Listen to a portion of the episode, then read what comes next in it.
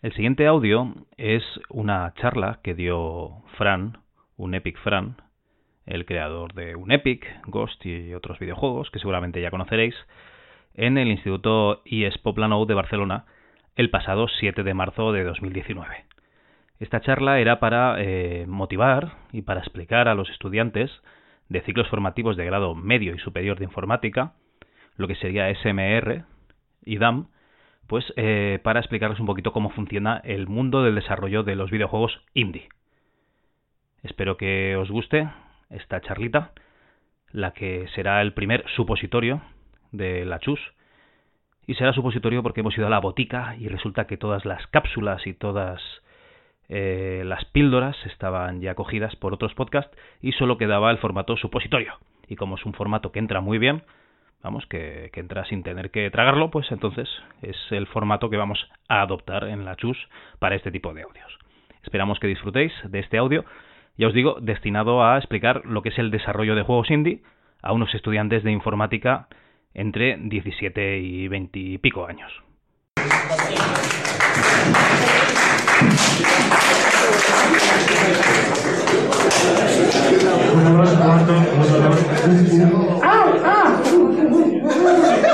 Vale. Hola chicos. Gracias por venir a, esta clase, bueno, a esta, esta charla. Sé que os han obligado a venir, o que os han amenazado, o que os han pagado por, por estar aquí. Pero aún así está bien que, que vengáis aquí a, a, a oír un poquito. Yo me llamo Fran, soy desarrollador de, de videojuegos y he venido pues para daros un poquito de, la experiencia que supone programar aplicaciones interactivas de entretenimiento sin dinero incluido, es decir, videojuegos normales y corrientes. Entonces, eh, pregunta, de vosotros, ¿quién, que levante la mano, ¿quién prefiere que dé la, la charla en castellano? Vale, y ahora que levante la mano, ¿quién prefiere que dé la charla en inglés? Vale, de acuerdo. No está, a veces no,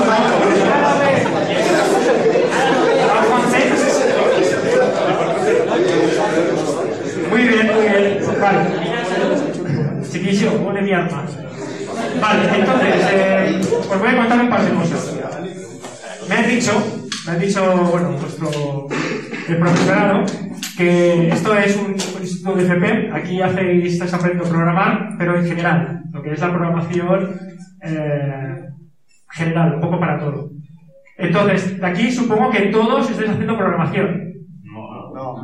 ¿No? Lo que es el grado medio, la programación la tocan muy tangencialmente, pero en DAM, en lo que son los pelos, sí que la tocan bastante. Vale, o sea que estáis tocando tangencialmente el mundo de la programación. Buah, Lo que estáis perdiendo. Desde aquí no. Vale. Entonces, lo que me han comentado es que, que venga aquí y os comente un poco el tema de la programación, pero aplicada al mundo, a ese desconocido mundo de los videojuegos. Porque vosotros no tenéis consola, ¿verdad? Sí.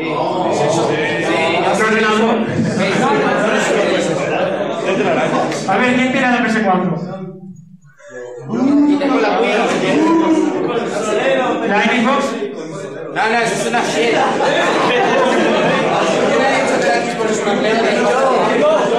¿Y la Switch? ¿Quién tiene la Switch? ¿La Switch?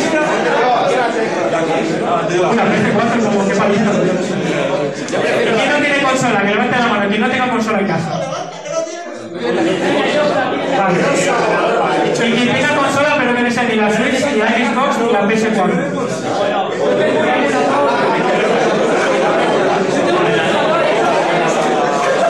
No cuenta como consola. No es una consola. Pero no tiene teclas, mola más. Tens una seca pegada, eh? Jo tinc molta. Vale. Però una. Que la mano quien tenga un MSX en casa. ¿Qué? Uno, dos, un MSX. Es un tipo de ordenador. No sé qué es eso, pero lo ¿No sabéis qué es un MSX? No. Bueno, bueno. ¿No hacéis historia de los videojuegos, de la programación? Muy mal. ¿A quién le suena Amstrad? ¿Spectrum? Bueno, pues es una máquina de 8 bits que convivía con estas, con estas, eh, máquinas, pero más ¿verdad? Bueno, tema videojuegos, vamos al lío. Eh, de videojuegos es un mundo amplio, hay de todo. De hecho, ahora mismo se dice que está superando al, el tema de el tema de, bueno, de ingresos y de facturación, se dice que está superando a la industria del cine. Por lo tanto, es una industria que está en auge. Cada vez hay más gente metida, cada vez se invierte más dinero y la gente, pues cada vez juega más a, a videojuegos. Eh, Antes el mercado era muy, muy concreto. Hace 30 años éramos los cuatro frikis que teníamos el ordenador en casa y que sabíamos programar un poquito, que... Pero hoy en día, como ya sabéis, o sea, estoy haciendo el resumen que esto ya lo sabéis, ¿no? Que todo el mundo tiene un smartphone, o tiene una consola, o tiene un ordenador en casa, y claro, los juegos están pues al alcance de cualquiera. Y mucha. ¿De aquí alguien no juega videojuegos? Levante la mano. No, ¿qué le pasa? ¿Tienes MSX y no juegas a videojuegos? Tú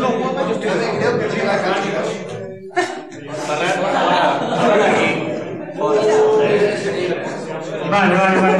Por lo que veo, aquí todo el mundo consume, ¿no? Todo el mundo consume. Muy bien, muy bien, muy bien. Muy bien. Bueno, pues eh, lo que comentaba, que hay videojuegos que cada vez está más en auge y es un mundillo, primero, que es divertido, porque hacer aplicaciones para empresas está bien, pero a veces puede ser un poco aburrido y tienes que pegarte con el cliente y tienes que hay las mil historias. Pero hacer videojuegos puede resultar un poco más ameno. Entonces yo comparo el mundo de los videojuegos, lo comparo con el mundo del fútbol. Le encuentro muchos paralelismos. Entonces, eh, tema, lo, lo que es el tema, la docencia, ¿no? El, el aprendizaje del videojuego. ¿Cómo se hace? O sea, ¿qué hago? Yo estoy a- aprendo un poco de programación y luego ¿qué? ¿Cómo, cómo entro en el mundo de los videojuegos? ¿no?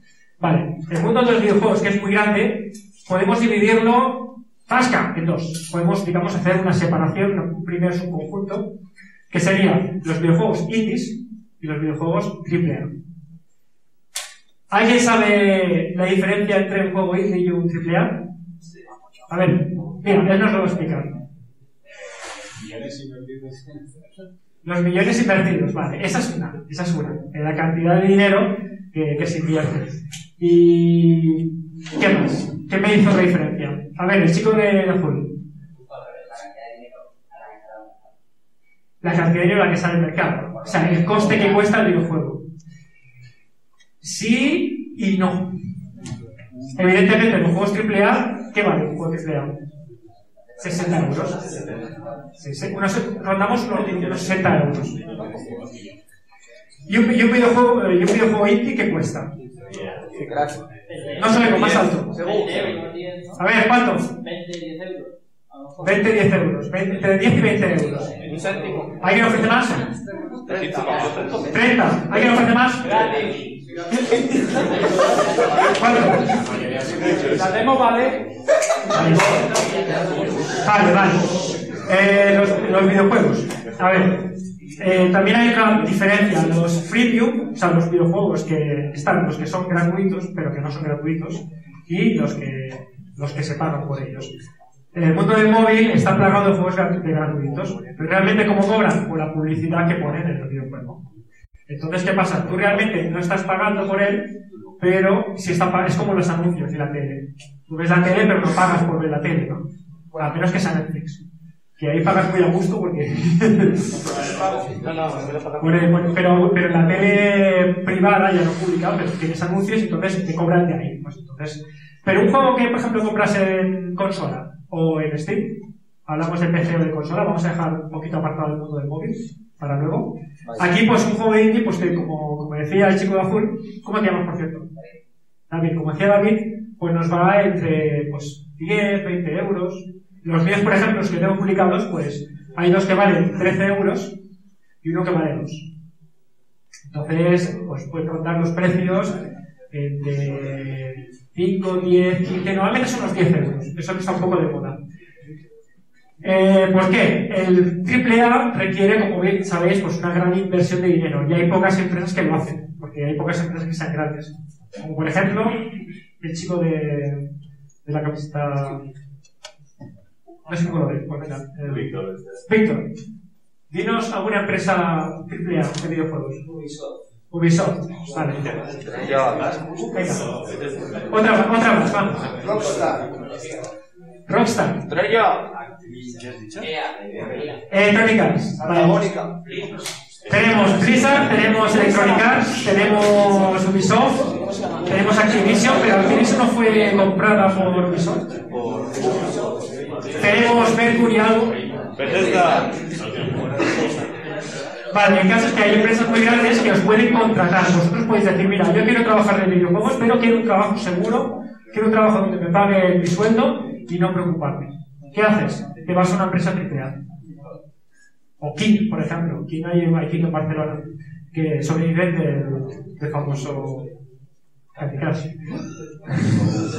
y, que cuando, y que cuando vas a trabajar, vamos, te, te piden de todo, ¿no? Todo lo tuyo es mío. Cualquier idea que tengas es suya, y, pero el caso es que, claro, ¿qué tenemos?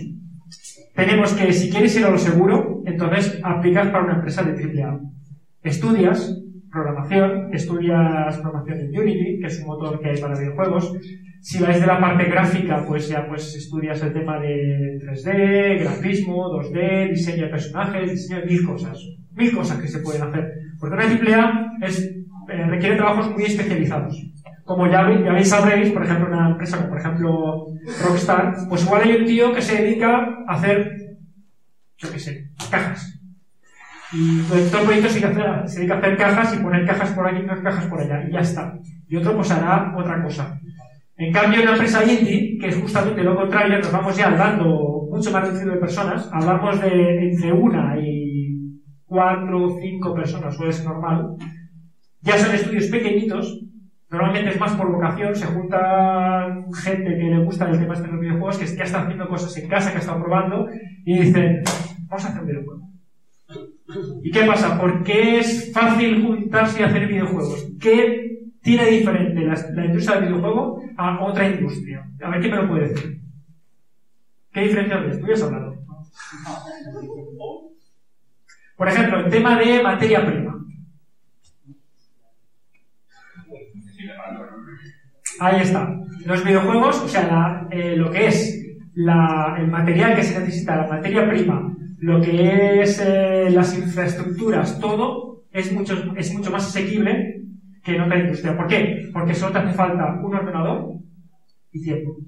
No tienes que comprar. Ponte que te haces una zapatería. Te quieres hacer zapatos. ¿Qué te hace falta? Maquinaria para hacer los zapatos. Te hace falta un local, una tienda, te hace falta mil cosas. Cuero, los clavos, los, los- las puntas. Lo clásico, ¿no? Eso cuesta mucho dinero. Hay que hacer una inversión de capital para comprar todo eso. Hay más industrias que también. Eh, cualquier cosa que te montes, quiero hacer muebles. Quiero coger muebles y los quiero restaurar. Vale, ya tienes que comprarte una radial, tienes que tener un lugar para comprar material, tienes que... Pero la informática no. Es decir, tú tienes lo que son las herramientas, un ordenador y luego pues hay cantidad de material pues gratuito, muy gratuito que te puedes bajar internet. Por ejemplo, motores de, de videojuegos. Tenemos varios motores que son gratuitos. Hasta que si publicas y ganas mucho dinero, entonces ya pagas un porcentaje de ello, pero que lo tienes, lo puedes hacer. No hay ninguna barrera física por dinero que os impida acceder a ello. Solamente es ganas eh, y luego también eh, saber hacerlo, claro. Eh, practicar mucho con ello. Por lo tanto, yo eso lo comparo con qué? Con el fútbol. El fútbol, por ejemplo, es más de lo mismo. A mí no me gusta el fútbol. Pero yo por aquí, qué asco. A mí tampoco me gusta el fútbol, no me gusta nada, pero lo comparo. ¿Por qué? Porque un chaval que le gusta el fútbol, un chaval que se pone con 8 años, se pone, se va con los amigos, se pasa 4 horas al día jugando con los amigos, claro, ese tío va a saber jugar al fútbol. ¿Por qué? ¿Y por qué le he dedicado mucho? Es un sacrificio, 4 horas al día es un sacrificio, a menos que... Claro. Cuando te gusta algo ya es un sacrificio. ¿Qué se convierte? En un hobby. Se convierte en un hobby. Una pasión, una pasión. Se convierte en un hobby. Y cuando el los hobbies, pues los hace ¿por qué? Porque te gusta. Es como, ver series. A quien le gusta ver series, seguro que se traga 5 o 6 capítulos del tiro. Dios mío, a las 5 de la mañana. Tengo que dejarlo, ¿no? Que no se ha quedado viendo, yo qué sé, perdidos y ¡ah, las 4! cabrones que me tienen aquí enganchado. ¿Por qué? Porque me gusta y el que juega fútbol también. Ah, voy a jugar fútbol otra vez, sí, pero es que me gusta, ¿no? Pues igual con los videojuegos. A quien le gustan los videojuegos y los disfruta, emplea muchas horas. ¿Por qué? Porque le gusta. Y cuando algo te gusta, es fácil. Si algo no te gusta, se convierte en un peñazo y se hace cuesta arriba. ¿A quién le gusta hacer dieta? ¿A quién le gusta hacer dieta? A nadie. Por eso cuesta tanto hacer dieta. A menos que sea la dieta del cucurucho. en ese caso sí que me gustaría a la gente. Pero claro, resumiendo, si te gusta algo, eh, pones, pones empeño y lo haces. Y lo bueno de los videojuegos es que es, una, es, una, es un tema que es atractivo. Es mola. Es como ser, yo qué sé, actor porno, ¿no? Dices, ah, pues de, de principio tenía buena pinta, ¿no? Tiene que estar bien. Igual luego lo pruebas y dices, no, pues no es tan guay como parecía, ¿no? Pero a priori, pues es, digamos que es, atractivo, ¿no? Es algo que dices, oye, pues, pues bueno, ¿por qué no? Entonces, eh, lo que comentaba. Eh, si vosotros hacéis programación y os gustaría meteros en el mundo del, videojuego, tenéis dos opciones. Eh, ir a AAA, sea, buscar empresas y que os contraten, ser asalariados, con lo cual tendríais una paga segura, a menos que la empresa cierre. Entonces, en ese caso, pues a la calle, y luego otra empresa os dirá, oye, vente con nosotros. Que eso se hace mucho, el reciclar. En de informática, pues somos muy, somos muy progresos y nos gusta reciclar bastante. Y cuando nos enteramos que una empresa cierra, ¿qué pasa con esos pobrecillos que estáis programando? Se van a pagar. No, no, no. Oye, vente, vente, vente. Que porque programadores de Unity van así de buscarnos. Yo tengo el canal, estoy en el canal de WhatsApp de los, de los desarrolladores en Barcelona. Y luego Cataluña, y luego entonces, ¿qué sucede? Que pues van pidiendo, oye, ¿alguien sabe que sepa Unity? ¿Alguien sabe tal? ¿Por qué? Porque van contados. ¿Y por qué van contados? Por un motivo, porque el que sabe Unity dice, bueno, si puedo trabajar en una empresa, pero ¿qué pasa? Que también puedo hacer mi propio juego. Y aquí en este país hubo mucho del ego de quiero hacer lo mío, ¿no? ¿Y qué sucede? Pues que el que puede, pues se lanza. Pues hacer, tengo el Unity, que es un, o el, o el Unreal Engine, pero normalmente más el Unity, que está, el Unity que está ahora más de moda. Más sencillo, más... ¿Qué hace? Pues mira, pues voy a hacer algo, voy a hacer un proyecto, voy a hacer junto con alguien, hacemos, pim pam, y pues poco a poco, pues se, se va haciendo, y después tu proyecto crece, y luego pues lo enseñas por aquí, lo enseñas por allá.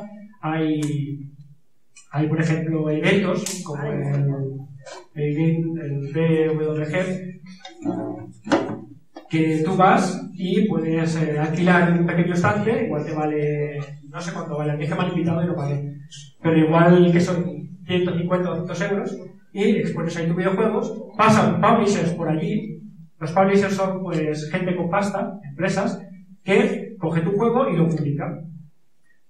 Y entonces, pues a raíz de ahí también lo puedes publicar tú mismo, tú puedes hacer autopublicación, yo hago autopublicación, ¿vale? En ese caso tienes el control total. Y, eh, y a raíz de ahí, pues tu juego y empiezas a ganar dinero. Y todo eso, pues, sin tener que invertir ni un puñetero euro, que es lo bonito de la profesión. ¿Vale? No tienes que invertir ni en locales, ni en infraestructura, ni nada. Eso para siempre. Yo, por ejemplo, con mi experiencia, en mi primer juego que hice lo hice en mi tiempo libre, porque trabajaba en una empresa. Y me dije, me he puesto a trabajar en empresa de videojuegos y lo que estoy haciendo no me gusta, no me llena, ¿no? Son, hacíamos juegos para, de publicidad para terceros. Y trabajado en empresa, para hacer. Entonces en mi tiempo libre empecé a hacer un juego. Fue avanzando, fue avanzando. Claro, tuve que dedicarle horas. No, no se hacen solos los juegos. Entonces, ¿qué pasa? Pues tuve fines de semana trabajando, o igual me levantaba temprano, le ponía un poquito más, o cuando llegaba un poquito más. Era sacrificado, pero como me gustaba, pues entonces lo iba haciendo. Hasta que al final lo acabé, lo publiqué, gustó, empezó a venderse y empecé a ganar dinero con él. Y cuando me di cuenta, ya estaba ganando más dinero con el juego que hice que no donde trabajaba. Así que dejé la empresa y me puse a trabajar por mí mismo, como desarrollador autónomo, como freelance, pieza autónomo, y, y así estoy en día. La gran mayoría de indies en, en, España son, son grupos. Yo soy un poco una excepción porque yo soy autónomo y trabajo solo. Sí que contrato, por ejemplo, el pago un grafista para que me haga gráficos, o un músico para que me haga las músicas, o actores de doblaje para que me doblen los, diálogos y todo eso. Entonces lo que se tira ahora, lo que se lleva, pues es igual hacer, pues entre tres o cuatro, hacer un grupito, hacer un videojuego, creas una empresa eh, y vivir de ello. Pero ¿qué pasa? La gran diferencia es que es muy arriesgado. Es decir, ser es arriesgado. ¿Por qué? Porque depende de ti. En una AAA no. Tú vas, haces lo que te dicen, te pagan y punto. Por tanto, guay. Y luego sales en los créditos. Pero en una, pero en una empresa indie o siendo indie, claro, ahí ya depende de, de ti mismo. Tú haces un, por ejemplo, haces un, videojuego y luego resulta que, primero, no gusta. ¿Qué pasa si un videojuego no gusta? Que no se bajará ni el tanto. Entonces, ¿qué pasa? Que todo el trabajo que has hecho durante pues, de uno, dos años, tres años, pues no se verá recompensado. Será como lo has hecho y igual vendes 3, 4, 500 unidades y ya está. Y digamos que has perdido dinero. Entonces ahí está el riesgo, el riesgo del indie, que lo que hace no te lo van a pagar seguro. ¿Qué pasa? Por el lado contrario, si gusta mucho, el indie va a ganar pastón. ¿Por qué? Porque si gusta, vende, no hay un límite. Una empresa os va a pagar hasta aquí. Oye, dame 6.000 euros al mes, dame 10.000, sí, hombre, te vas tú. Pero como indie, no hay dejar. Si vendes un millón de unidades a 4 euros el juego, pues ganarás 4 millones de euros. Así de claro. Luego das dos a Hacienda, porque te pedirán el 45%. Pero ahí está el tema, que es más, es más arriesgado, pero primero es más libre porque como indie puedes elegir qué juego quieres hacer. Decir, que, por ejemplo, eh, yo qué sé, tú misma, si tú quisieras hacer videojuegos, el primero que, se por, el primero que se te pase por la cabeza, ¿cuál harías? ¿Qué tipo de juego harías?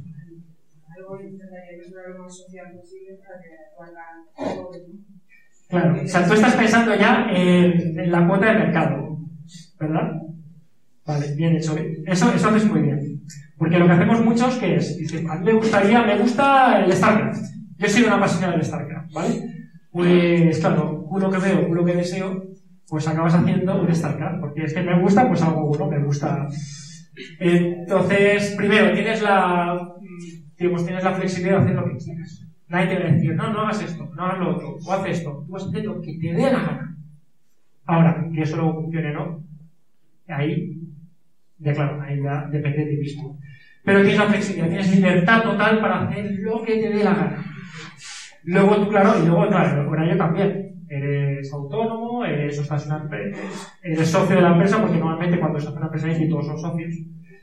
Normalmente a veces se, contrata a alguien, pero normalmente se juntan unos pocos y, y forman parte del, del mismo equipo, ¿no? Y tener un equipo de pocas personas, pues claro, es como más, más piña, hay más unión, hay más guay. Y claro, puedes hacer lo que quieras, lo que te dé la gana, con, con lo que la, con la responsabilidad que ello conlleva. ¿Cómo, ¿Cómo te llamas? Como dice Anaís, pues lo inteligente en principio es decir, a ver, ¿qué es lo que, qué producto puedo hacer que llegue a más mercado, más cuota de mercado, que guste más gente? Entonces ahí ya puedes hacer un estudio de mercado y ver qué es lo que está de moda, o qué gusta, o qué me puede, por ejemplo, single player y multiplayer. ¿Qué hago? ¿Un juego single player? ¿Un juego multiplayer? Hay, hay quien dirá, no, es que el single player eh, está obsoleto, está muerto. Y luego tú miras los últimos éxitos y todos son single player. Menos uno a los, de los últimos cinco años, el juego más vendido ha sido single player. Y también que multiplayer es que vende mucho también. Pero que aún así, claro, tienes que pensar qué producto vas a hacer. Y lo piensas tú, lo piensas, el equipo. Y es curioso como hablas con desarrolladores y dices, oye, ¿qué vas a hacer, no? ¿por qué de la cantidad de juegos que hay, la cantidad de géneros, por qué has elegido justamente ese? Aquí cada uno, pues, también por recursos. Por ejemplo, digo, voy a hacer, yo qué sé, un mundo abierto, ¿eh? donde un juego, yo qué sé, de, mil horas, donde haya 50.000 misiones y tú así por todas partes. Claro, yo como indie puedo hacer eso. Es difícil, ¿por qué? Porque somos tres o cuatro, no somos 100 o 150. O por ejemplo, dices, voy a hacer un juego que tenga varios finales que se vaya ramificando y dices, vale, está guapo, está muy bien. Pero ¿qué pasa? ¿Qué porcentaje del juego va a haber el player que juegue? De tu esfuerzo. Va a haber un 10, un 15%, el resto se lo va a perder. Pues igual me interesa más concentrar todo mi esfuerzo en el 100% que va a haber jugador y ese 100% que sea la, la, de hostia. Aquí cada uno pues tiene un poco que pensar pues, por dónde va a. Eh, entonces, como comentamos, con la cámara, como comentamos, el, el indie tiene ese riesgo y es un riesgo alto. Hay, hay estudios, pues mira, sacan juegos y fracasan. Y un indie, el problema que tiene es que, claro, no es un triple A que vas haciendo cuatro proyectos a la vez. Y te estoy haciendo este, este, este, este. Si uno falla, tiene pocas ventas, el resto pues ayuda. Y normalmente un triple A, pues, que hace? Tira de refrito, ¿no? Si esto ha funcionado, hago la sexta parte, que seguro que va a funcionar. Y así me asegura que voy a tener ventas. Y como tenga ventas, por ejemplo, como pasó con Ubisoft, ¿no? Voy a hacer Assassin's Creed X. 82. Pues le viene el gobierno de Canadá y dice, este, 35 millones de dólares, para ti, para que lo hagas. ¿Qué pasa? Que Ubisoft la primera semana ya se los devuelve y ya tiene beneficios. Pero un indie no. Eh, un, un indie, pues, claro, aquí está el tema de la financiación. ¿De dónde saca la pasta un indie para hacer videojuego? Porque no se hace en una semana o un mes. Se tarda un par de años. Para hacer un videojuego, tenerlo acabado, con sus detallitos. Normalmente se tarda entre un año y medio y dos años y medio. Entonces, por ejemplo, alguien me podría decir, si se pusiera, pongamos el caso que vosotros decís, venga, acaba programación y me gustaría hacer un videojuego, ¿no? Quiero dedicarme a esto. Y se junta con alguien para hacer un videojuego. Entonces, durante estos dos años que va a tardar en hacer el videojuego, ¿de dónde va a sacar el dinero para sobrevivir los fans? ¿Qué me da ideas? Vamos. A ver, levanta la mano. Un trabajo y luego usar el dinero del trabajo para hacer. Un trabajo y utilizar ese dinero para hacer el. Vale. Como hemos dicho, hacer un videojuego no requiere dinero específico. Pero, ¿qué pasa? Hay que sobrevivir mientras tanto. Hay que comer, hay que. Entonces, una idea que por aquí es trabajar de algo y hacer videojuego. Pero sí que pasa que al trabajar de algo ya te está quitando muchas horas. Entonces, ¿qué pasa? Que tu videojuego avanzará muy lento y entonces ya peligra de que se pueda realizar a tiempo. Como puede tardar 5 o 6 años. Entonces ya, igual ya has cansado. Porque luego está la moral. El- cuando empiezas, ¡ah! Empiezas, vamos con el subidón de vida que esto es un videojuego. Luego, ¿qué pasa? Cuando vas por la mitad, ya se te pesado. Y cuando te queda poco para acabarlo, te voy a subir el subidón. ¿Por qué? Porque ya queda poco para acabar. ¡Ah! Ya queda poco. Pero toda la parte de mitad, que dices, ¡ah! igual dices, te cansas y lo dejas. Y sobre todo, cuando es uno, tienes el problema de que eres uno solo. Pero cuando son dos o tres, ¿quién te dice que los dos o tres van a tener siempre el mismo estado de ánimo a la hora de hacer el proyecto?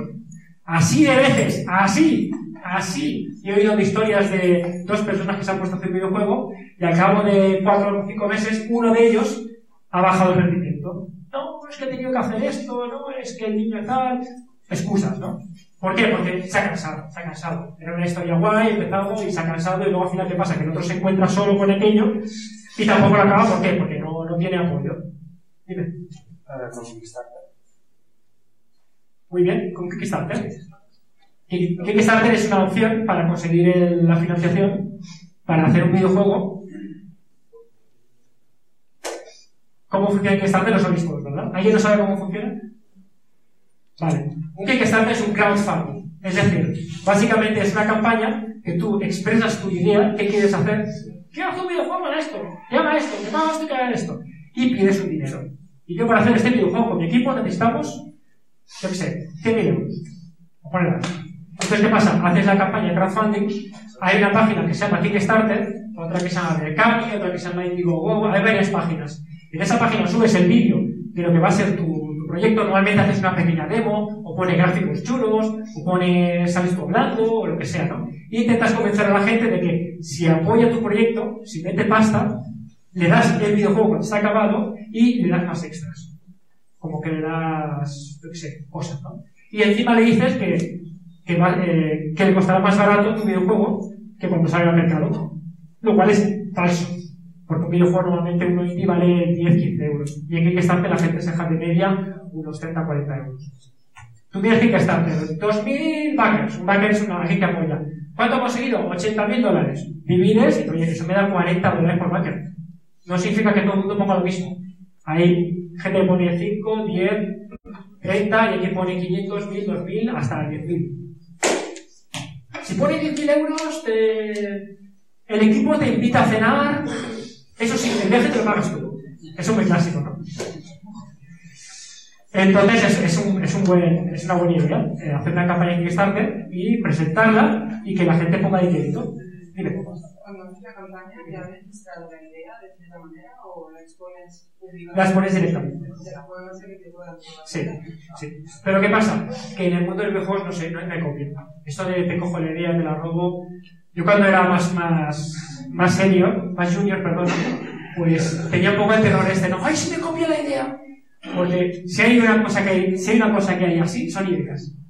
Va a venir mucha gente, Fran, tengo una idea de un videojuego que... Ah, vale, vale, cuéntamela.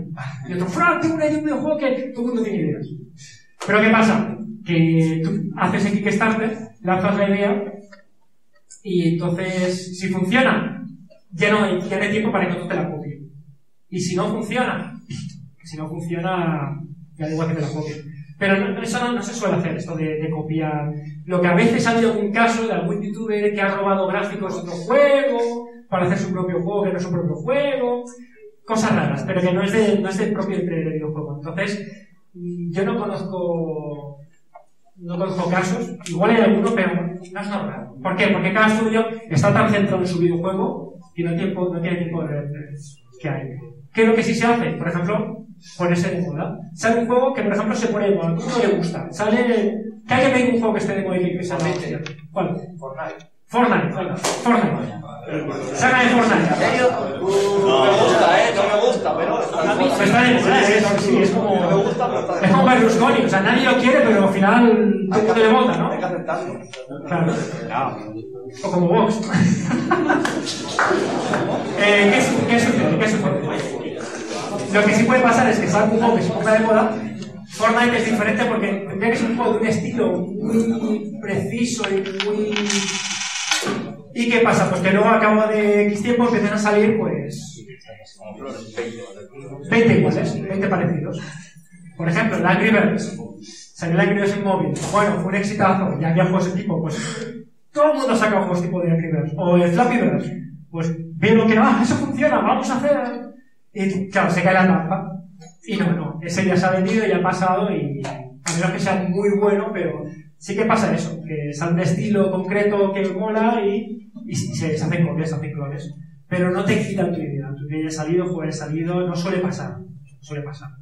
O que igual, a mí, por ejemplo, personalmente, ¿qué me ha pasado? Pues igual alguien ha utilizado un WAV, un, archivo de sonido para, para un juego. Y me he enterado porque alguien me ha dicho, mira, mira este juego, utiliza uno de tus... eh, un efecto de sonido, ¿no? Que... Y dije, bueno, es un efecto sonido, no pasa nada, coja un efecto sonido. O que, yo qué sé, que alguien me, coja un gráfico de, por ejemplo, el primer juego, el primer juego que hice, que es una, salió una mesa de una mesa y unos chicos jugando a rol. ¿Qué pasa? Yo antes busqué y no encontré ni puñetera imagen en todo internet que fuera pues chavales jugando a rol. En plan, dibujo, ¿no? Encontré uno japonés, muy anime, pero lo utilicé mientras tanto. Y claro, si tú buscas mesa, rolero, pues te vas a esa imagen. Pues normal que alguien lo utilice para meter un cartelito de unas jornadas de rol o algo así. Pero es lo máximo que me he encontrado. Entonces, aparte, una empresa se la juega. Si una empresa, por ejemplo, se copia de otra, claro, su, lo que es su... ¿Su qué? Su caché. Su caché, su prestigio, eso. Su prestigio, pues, cae en picado. Cae en picado, entonces no, no suele pasar esto de las cosas. Vale, eh, volviendo al tema, tenemos el, tema del eh, Kickstarter.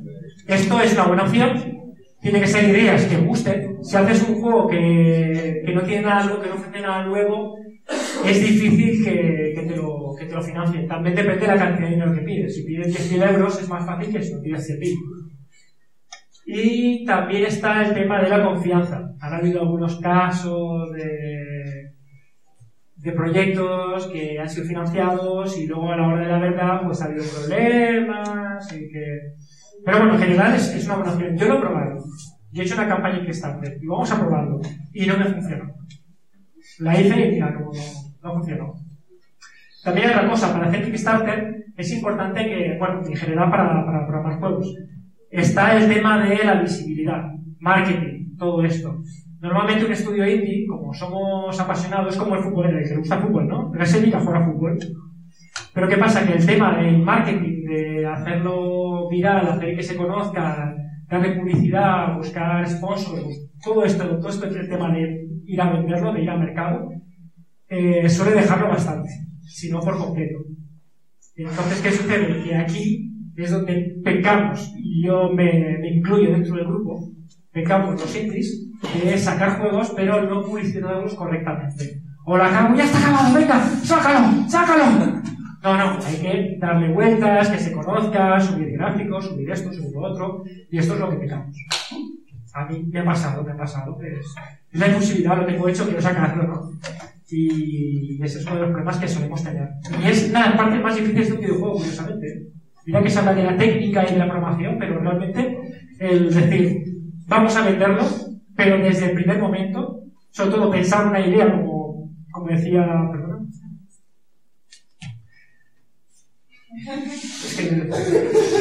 Anaís, perdón, si Anaís, como decía Anaís, de ya empezar el, pensando en marketing antes incluso de hacer el videojuego. Es decir, yo quiero ir a un cierto tipo de mercado y para eso voy a hacer un juego pues que para este tipo de público. Y si luego, por ejemplo, que sea muy social, pues iría todo este tipo, toda esta franja de mercado que le gustan los videojuegos sociales. O, por ejemplo, un shooter. A mí me encantan los shooters, los shooters, perdón, shooters no, los juegos de navecitas. Asco, otro que asco. oye, sí que asco, pues igual que tú piensas mucha gente, a mí me encantan los juegos de. Los que hemos tenido, pues, ordenadores hace más tiempo, pues nos hemos criado con estos videojuegos, ya te encantan. Pero ¿qué pasa? Que no venden. No sé por qué, no vende. Ahora sé por qué. Porque, pero ¿qué pasa? Si quiero hacer un shooter, sé, he de saber que puede tener una franja muy restringida del mercado. Porque solamente a unos pocos frikis le gustan los shooters. Los shooters, perdona, los de navecitas. ¿Qué pasa? Igual son más fieles a ese tipo de juegos. Pero, claro, hay que arriesgas, entonces ya sabes que hay ciertos juegos que en principio no deberías hacer. Pero tú, como indie, puedes hacer lo que quieres. Que bueno, voy a hacer un shooter, aunque sea tampoco, pero porque me gusta y. O bueno, por ejemplo, me voy a dedicar 5 o 6 meses en vez de 2 años. Y oye, y si haces un buen shooter, un shooter más, perdona, si haces un buen juego de nave, pues igual se ve más. Pero que, claro, que es más difícil que sean superventas, como por ejemplo algo tipo RPG, o un juego por turnos medieval, o, un Fortnite, o un shooter. Eh, de disparos o, o ahora, está, ahora está de moda los juegos de cartas. Y luego otra cosa, claro, está de moda esto, voy a hacerlo, pero dentro de dos años y medio, porque claro, no haces el juego en cuatro semanas, dentro de dos años y medio, pues igual eso ya pasó de moda. Así que bueno, el truco del indie es, es innovar, es buscar algo que al jugador le haga ¡pam! Algo que digas, qué guapo, ¿no? Y no porque sea porque los gráficos sean mejores, sino porque sean diferentes, que diga algo que te, que te choque, ostras, ¿no? Y ahí está, pues, un poco el, secreto, el buscar eso que es diferente. Aunque incluso muchas veces sucede, curiosamente, que necesitan menos recursos. Es más fácil, pero al ser una idea más innovadora, diferente, pues entonces a la gente le mola y vende. ¿Alguien conoce el juego que se llama, por ejemplo, Limbo? Sí, sí, sí. Mola, ¿no? Un juego mola cuando te lo has comprado. Si no te lo has comprado, no sabes si mola. Lo puedes ver por YouTube, puedes ver un gameplay, pero hasta que no lo juegas, no sabes si mola o no. Pero ¿qué pasa? ¿Qué hace falta? El gancho. El gancho para decir, ahora sí, me voy a comprar. Tiene buena pinta, ¿no? ¿Qué pasa? Es un juego que todo es en,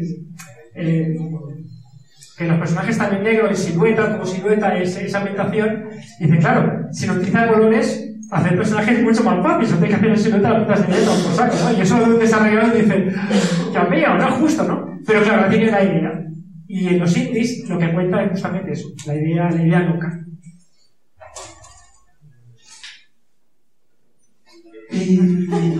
No, es que he aprovechado que venías para, para hacer una pausa. Voy a ver un poco de agua. Vale, ¿a quién se le ocurre otro método de financiación? Sí, pero hasta que no tienes el juego no lo tienes. ¿Cómo sobrevives dos años Hasta tener juego acabado. Un crédito. Vale. Otra opción. Pedir un crédito. Vas al banco y dices, quiero tanto dinero. Y luego el banco te dirá, sí, chaval, ¿y qué me ofreces de aval? Y que... Pero bueno, eso es, una, es un recurso que utilizan muchos estudios. Pedir un crédito. ¿Qué más? Pedir dinero a familiares. Pedir dinero a familiares. Un crédito al 0% de interés y a fondo perdido, que eso es mucha mejor opción que un banco. Ahí te doy la razón. Patreon. Patreon ya necesitas una cantidad de seguidores, ¿verdad? O sea que tienes que tener gente que te vaya pagando. Ahí está. Ah, gracias. Esto es vale.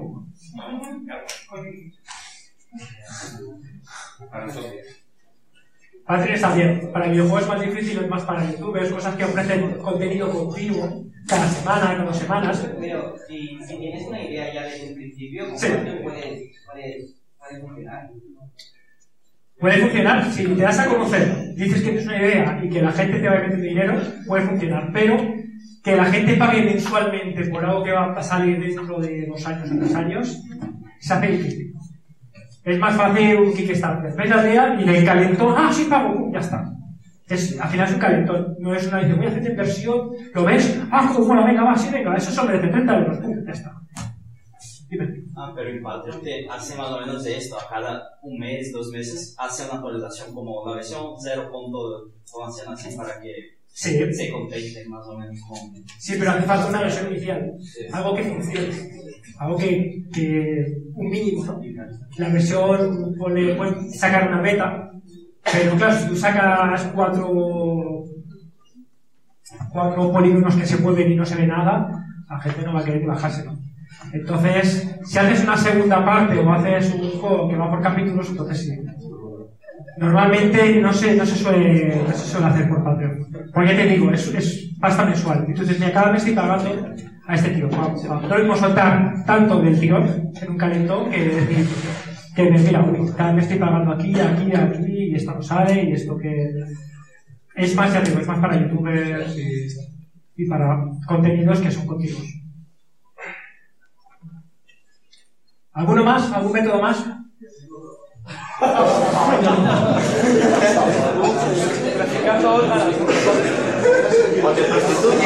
De la droga. ¿Del pago? De la droga. A ver, hay un estudio que se ha financiado gracias al póker.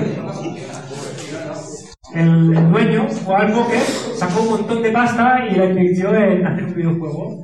Ese videojuego tuvo algún problema y sacaron otro juego con otra de la pasta del póker. Ese segundo tuvo muchos más problemas y otra vez más pasta de póker para hacer un tercero. Entonces, la droga, no sé, pero hay que el tema del... Capitalizar el paro.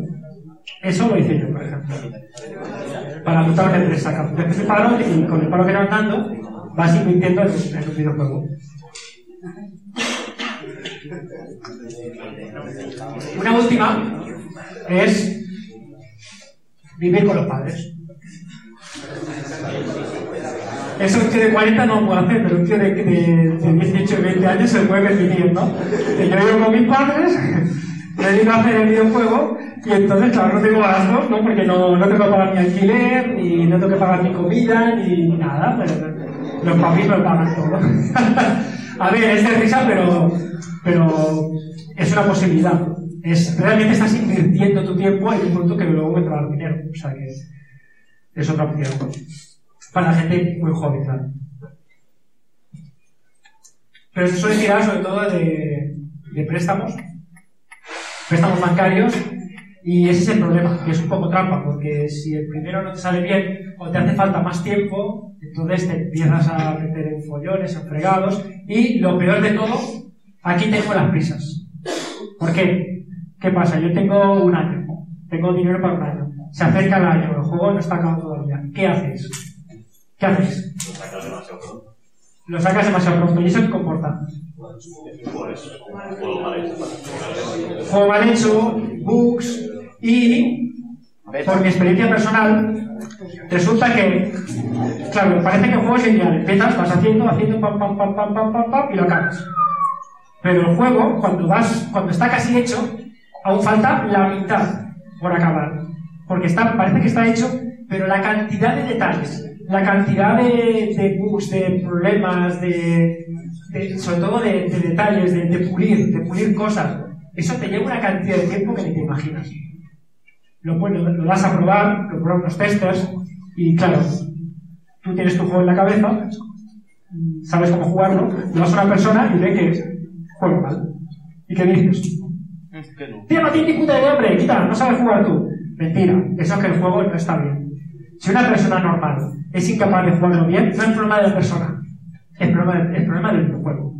Entonces, ¿qué pasa? Que ese videojuego tiene que pasar por personas y testes, testes, hasta que veas que el jugador se lo pasa sin ningún problema y no, y no se atasca en nada. Y eso solamente con el gameplay. Luego está la diversión. Es que aquí ya me aburro, porque hay que hacer algo. Y tienes que retocar, retocar, retocar, retocar, retocar, retocar, hasta que ya está bien acabado. Y eso requiere tiempo. ¿Qué pasa con los juegos que salen con prisas? Que toda esa fase no la hacen. Y entonces, pues, hoy en día tú tienes un videojuego y lo ves y no te gusta, pam, nota negativa. Y pam, no- nota negativa. Y tienes al final un juego con una media de, de notas negativas muy elevadas. ¿Por qué? Porque no, le falta eso, le falta el, el pulimiento final. Que no me señales. Está bien, bien. ¿No puedes sacar una versión beta para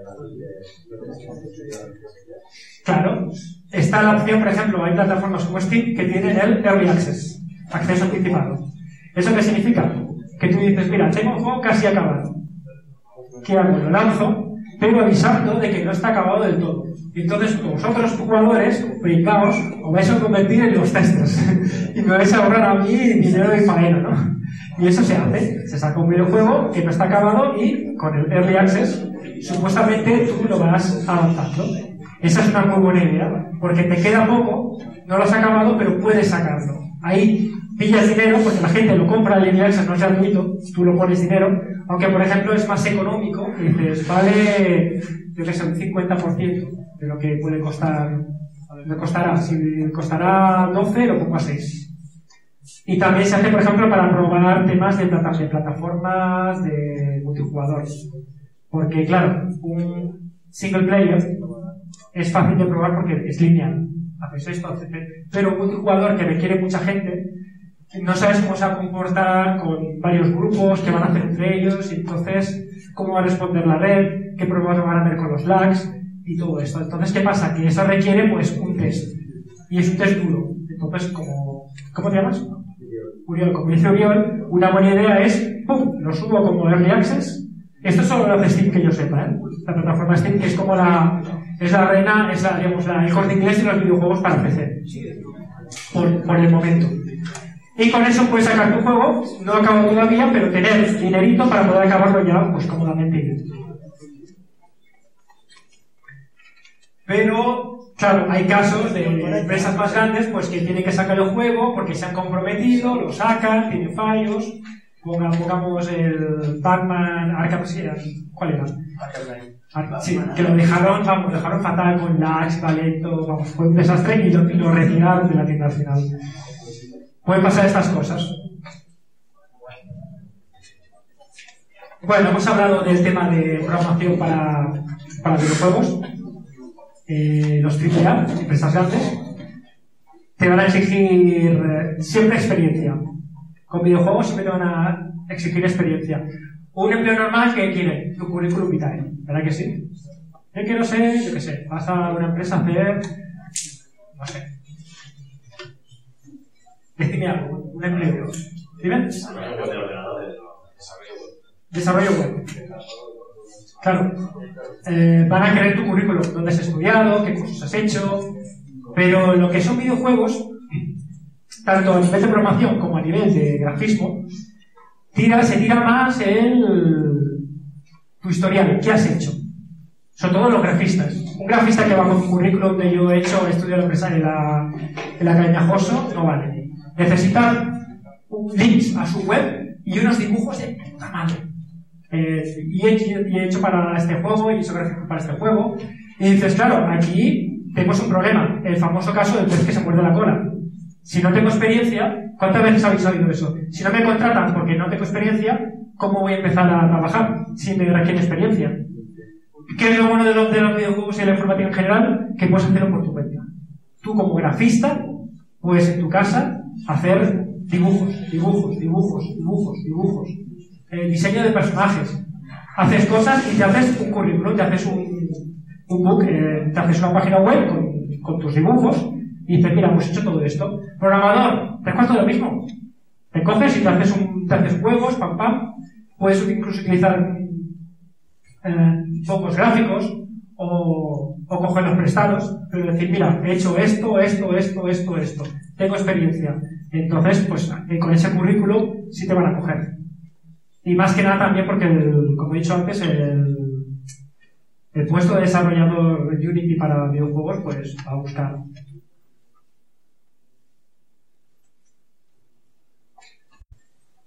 Eh, ya me he perdido eso por donde iba.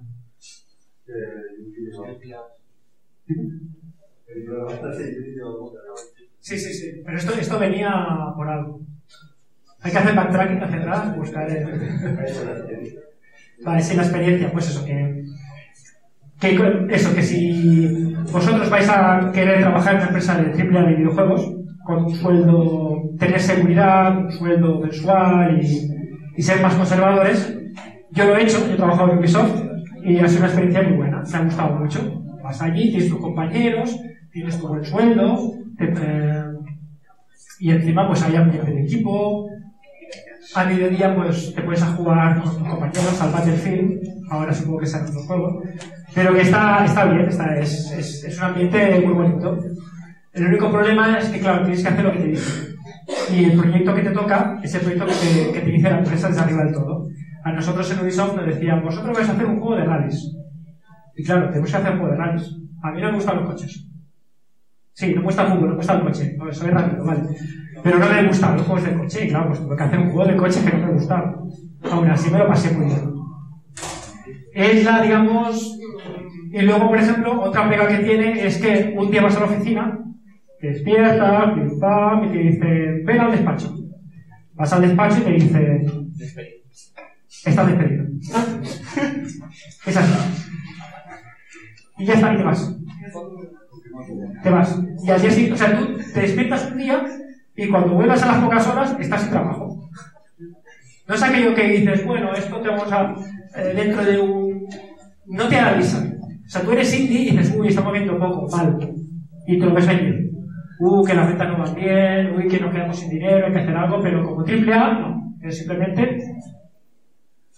Pero claro, eso no, no es normal, no le pasa a todo el mundo. Yo lo he visto en Ubisoft. Había que hacer recorte personal y a ver, ¿con quién? Esta persona. Pues esa persona, pum, pum, y luego salía triste, y llorando, y adiós, adiós, oh, que, me voy, que me han despedido. Y eso pasaba. Entonces, ¿qué problema hay? Que no tienes, tienes un sueldo seguro, pero te pueden echar en cualquier momento. Y no depende de ti. No depende de ti que te echen.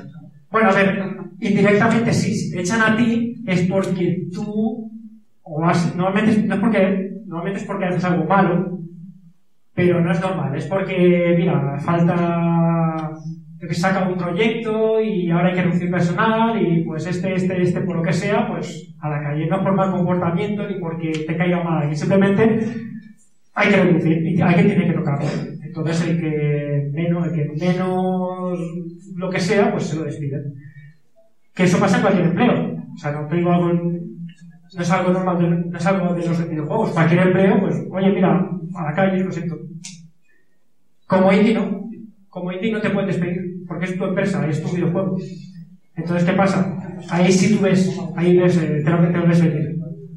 Y ahí puedes reaccionar, decir, mira, pues como vemos que la cosa va bien, voy a aprovechar para hacer esto, o como la cosa va mal, voy a intentar por aquí, o pero ya no te metes una hipoteca de, un, de una casa a cuatro vientos, ¿sabes? Si ves que las cosas no van bien. Eh, ahí es un poco también la diferencia. Y ahora viene mi pregunta. Eh, de vosotros que estáis, eh, los que estáis rozando la programación un poquito, ¿quién se ha planteado alguna vez el trabajar, o sea, acabar trabajando en, el tema de los videojuegos?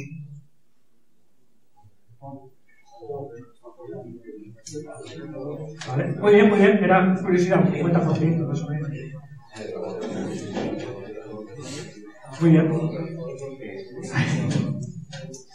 Pues eh, el principio, esto es un poco la, introducción que quería hacer sobre el tema de los videojuegos, de cómo funciona todo, de un poco así eh, a, grandes, a grandes trazos. Y ahora me, me, me gustaría saber si alguien tiene preguntas, algo específico que quiera saber.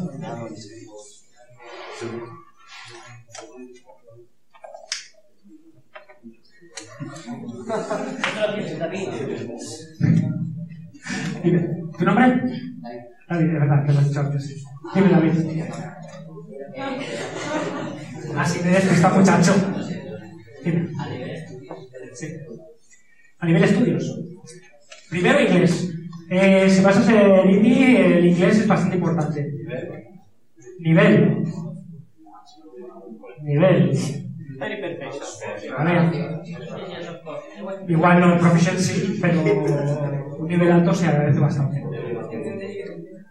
Sí, pero básicamente es que vas a hacer tu videojuego, vas a tener que leer mucha documentación, porque hay tutoriales en YouTube, hay documentación, todo, mucha cosa en inglés. Hablar con los publishers y, y comunicarse vía email, por ejemplo. Japón. Quiero publicar un juego en Japón. ¿Qué pasa? Yo no puedo publicarme en Japón. ¿Por qué? Porque Japón son muy, son muy cerrados, son muy, xenó, son muy xenófobos y tienen, para publicar un juego, está lo del age rating. Es decir, hay que pasar un test de edad para saber a qué público puede ir ese videojuego. Si es para todos los públicos, si es para 12 años, 16, 18, depende de, la, de, de lo que tenga el contenido del videojuego. Y cada zona del planeta, pues tiene su sistema. En Europa tenemos el PEGI. ¿Cuánto, veces habéis oído eso de PEGI 12? PEGI 18. El PEGI 18. Todos los juegos que salen de PS4, PEGI 18. Y luego los padres que se la compran a los chavales de 6 años y a los muchachos, ¿no? En el cole sí, estamos jugando, pero si es 18 años, pues el chaval tiene 8. En fin, en fin. ¿Qué pasa? Pues para publicar un juego te hace falta pasar ese test. Y, bueno, pues muchas plataformas como Nintendo, si tú publicas para Nintendo, pues tiene la propia página de publicación tiene un formulario que te pregunta sangre. ¿Cuánta sangre tiene un juego? Cero, poca, mucha, mucha. Eh, se ve de cerca o de lejos. De cerca. ¿Es tipo pixel art o es más.? O sea, te preguntan un poco el índice de violencia, sexo, si hay drogas y. O sea, todo lo chupo para los chavales, ¿no? Pero bueno, lo pones y al final te dice, pues eso, pues Everyone o Peggy 12 o Mature. Y en Estados Unidos tiene el ESRB, que es exactamente lo mismo, pero con, estas preguntas. Pero al final, el, todo esto como cada zona del planeta era un follonaco, pues lo han unificado en un sistema que se llama IARC. No no falta que lo aprendáis. Pero bueno, eh, la idea es que ahora es sencillo. Coges, tú haces el cuestionario, te sale una edad, vale, ya está, publicado. Pero en Japón tiene el cero. La llama cero. C-E-R-O. Japón entero, ¿ve usted? ¿Cero? ¿Qué sucede? Que un... ¿Qué nombre tenía? Lo envió Black Ray. El tío que no es de Japón un, un, extranjero, ¿cómo lo llaman en japonés? Un gaijin. Un gaijin, vale. Total, que no puede. Tiene que ser en japonés. La propia página de cero solamente te, te, contestan en japonés y son muy cerrados. Entonces, ¿qué pasa? Que para publicar te hace falta una empresa japonesa. Y claro, ¿qué pasa? Tienes que comunicarte con esa empresa japonesa. Los japoneses, el español o el catalán no se les da muy bien. No, muy celado. Claro, entonces, claro, para lo que son relaciones con publishers, o por ejemplo, tú tienes lo que decía antes, tú haces un, tienes tu videojuego, te vas a una a un evento, a una feria de videojuegos, como el Barcelona Games World, te pillas, te gastas tus 200 euros en tu stand y te viene un publisher extranjero y habla contigo. ¿Cómo hablas con un tío si no sabes inglés? O si tu inglés es limitado. No puedes. No te enteras de lo que te dice. Entonces, ¿qué pasa? Como estudio se recomienda mucho, mucho, mucho el tema del inglés.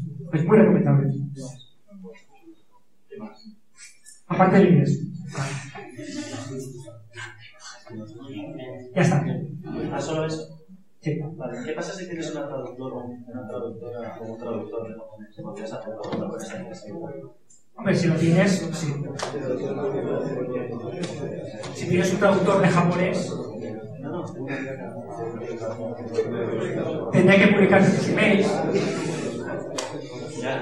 al, al inglés. En inglés.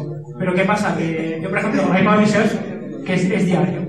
Pam, pam, oye esto, pam, me hace falta material de esto, pásame un JPG de tal y tal. Y pam, ¿qué pasa? Se liberado. Ahora pásale al traductor para. O si tienes que hablar con ellos, ¿te vas a un traductor a la feria? Sí, lo puedes hacer. Pero en general te solventa muchos problemas el, saber inglés. En general.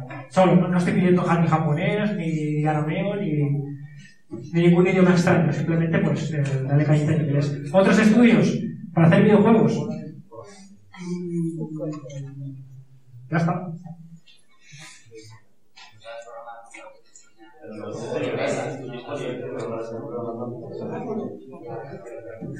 ¿Y que juega fútbol? ¿Qué estudios tiene? ¿Tiene estudios de fútbol? Pero se juega fútbol, ¿cómo es posible que se juega fútbol si tiene estudios de fútbol?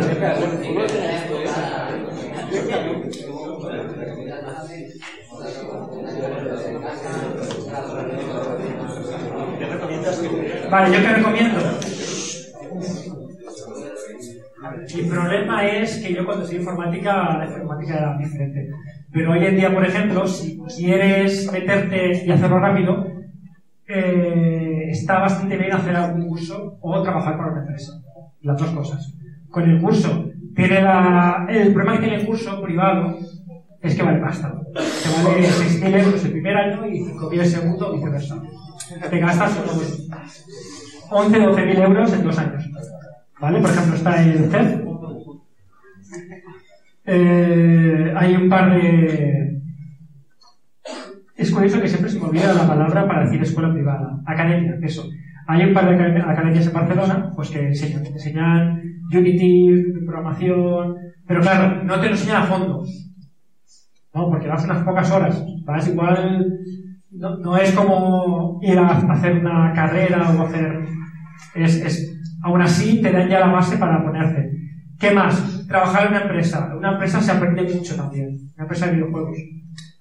Eh, pero claro, siempre te piden que hagas algo antes tú. Que tengas un rodaje, que demuestres que sabes lo, que quieres saber. Si eres grafista, pues tener dibujos y si eres eh, programación, pues lo que recomiendo es, si quieres hacer programación, te bajas el Unity o te bajas el GameMaker o te bajas un- cualquier motor de programación y practiques. Porque Internet está lleno de tutoriales.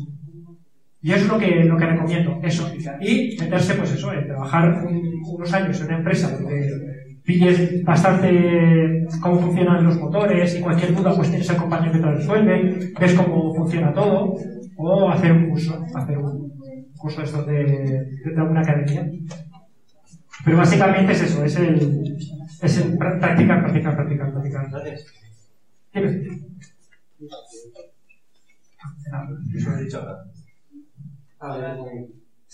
eh, si tú puedes pinchar tienes un juego Sí.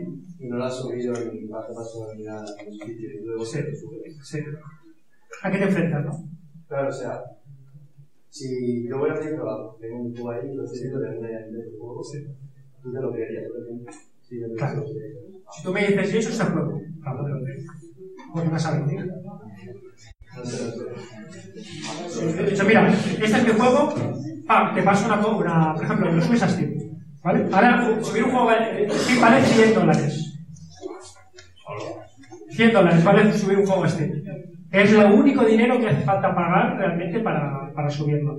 Aún así, te puedes hacer tu web, subirlo a tu web y descargarlo con, con esto. O hacerlo en HTML5 y que juegues directamente en el, en el Chrome, en el navegador.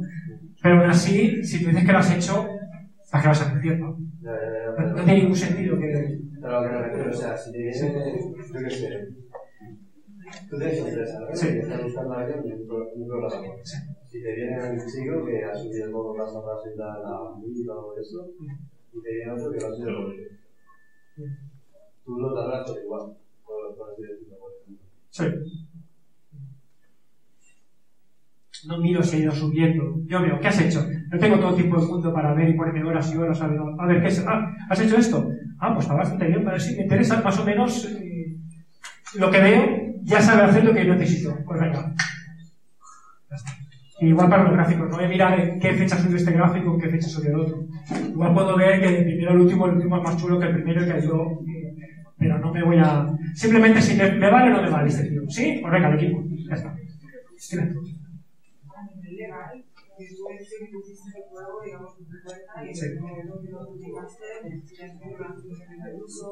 A nivel legal, ¿no? ¿A qué te refieres exactamente? Vale, tema legal. Tema legal. Eh, aquí hay dos, el tema legal se divide en dos partes, que es eh, lo que es tema de impuestos, hacienda y todo el follón para poder vender, y luego, pues, condiciones legales de tu juego. Yo, en mi caso, en la parte de condiciones legales no tengo que hacer nada. Simplemente cuando firmas un contrato con, una, con un publisher, o puede ser, yo qué sé, un publisher, cual sea, entonces pues tienes un contrato que hay unas condiciones legales, tú te comprometes una cosa y él a otra. Básicamente es, el publisher se va a dar un porcentaje y a ti te van a dar el resto. Lo firmas y ya está. Tema, tema legal con, con tema hacienda y todo esto. A ver, no se puede, en principio, en este país, para cobrar, hay que estar como mínimo de autónomo. En principio, ahora tiene por qué. ¿Esto qué significa? Si tú estás trabajando en tu casa haciendo un videojuego, si no cobras, a Hacienda le da igual. ¿Vale? Porque no estás cobrando. Hacienda, ¿qué es lo que quiere? Que trabajes, no, quiere tu dinero, lo que cobres, quiere una parte de lo que cobres. Solo quiere eso.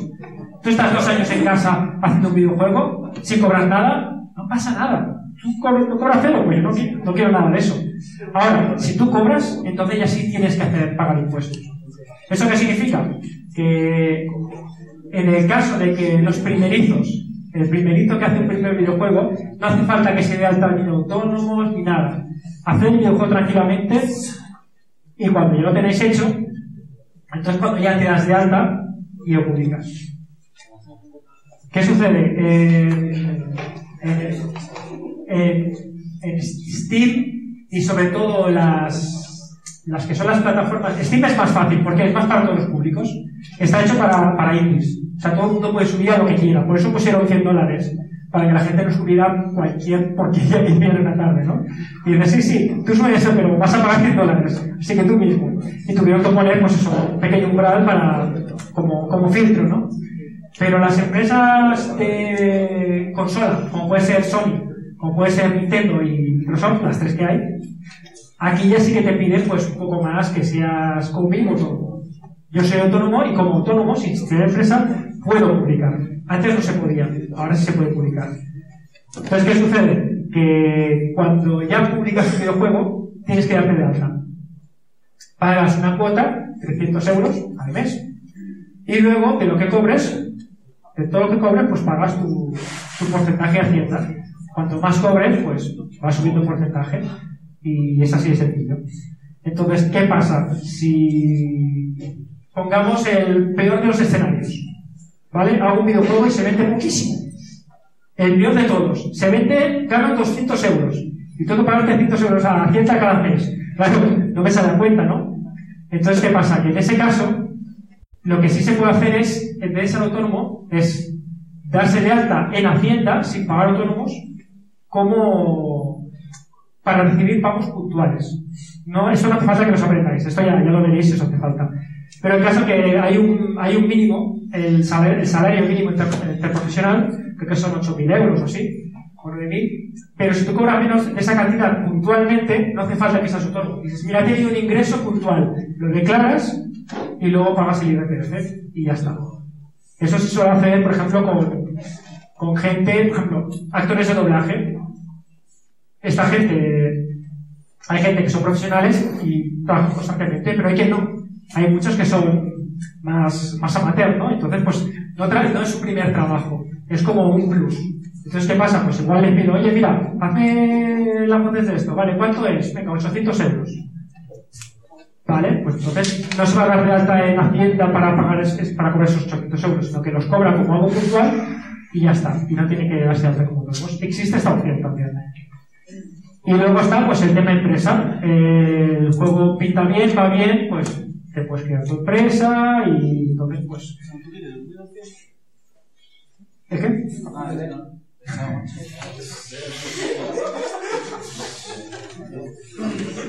Pero al, al tema legales de videojuego, de, por ejemplo, eh, propiedad intelectual y todo esto, esto las AAA sí que lo hacen, registran sus nombres, pero un indie es, raro que lo haga.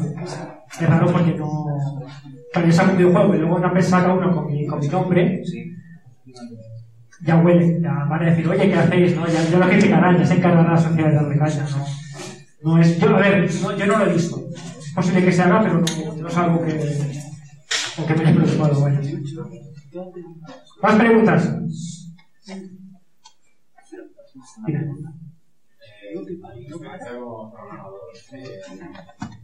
Yo que hago programador, ¿qué consejos nos podéis dar a nosotros que somos en el de la programación? Eh, ya sea tributarios, en general, para no hacer lo que se llama códigos parecidos, o sea, cosas desde tu punto de vista que son claves iniciales a la hora de ponerte a programar en las que dices esto no lo voy a hacer así porque esto va a llegar a, a darme códigos parecidos de aquí dos semanas. ¿Cómo lo haces?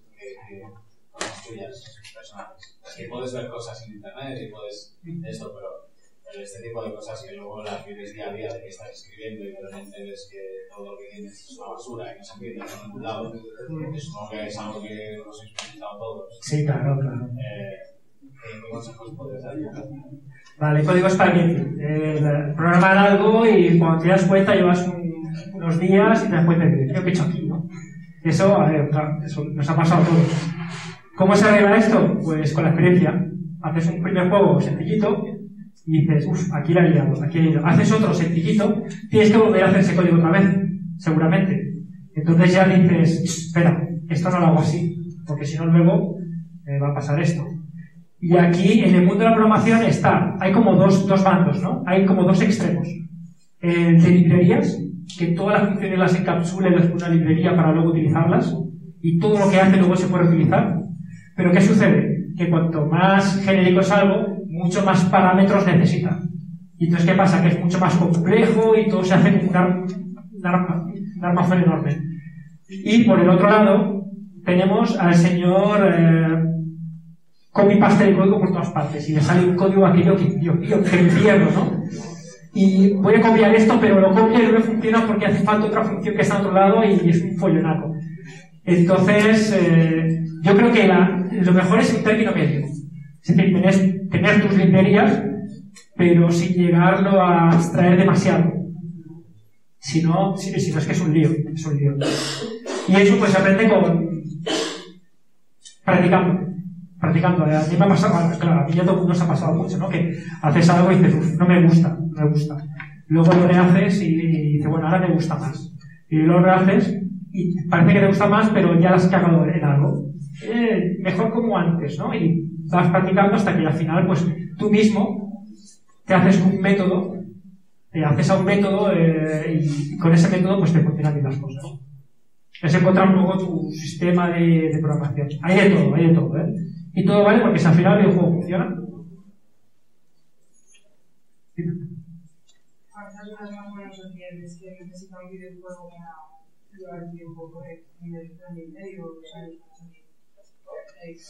Pues 8 horas.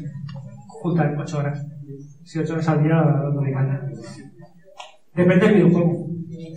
Eh, puedes hacer. Eh, depende del videojuego y también del nivel del, del programador y del grafista. Puede pasar, por ejemplo, que el grafista se quede sin trabajo, porque a nivel de gráficos no hagan falta tantos. O puede pasar al contrario, ¿no? que hagas un mundo grande con un montón de estructuras, un montón de casas diferentes, 200, y claro, pues te faltan grafistas y tendrás que pillar a uno más.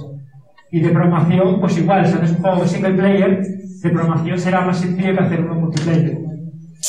Y en principio, ya te digo, lo, clásico, lo clásico es de dos personas a cuatro o cinco.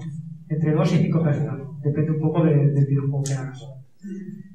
Y más o menos suele, sí, suele ser unos dos años que lo curioso es que le dices a alguien, cuando quedo, cuando quedo con, con mis colegas, ¿no? con gente que hace videojuegos, nos preguntan, bueno, ¿qué estás haciendo ahora, no?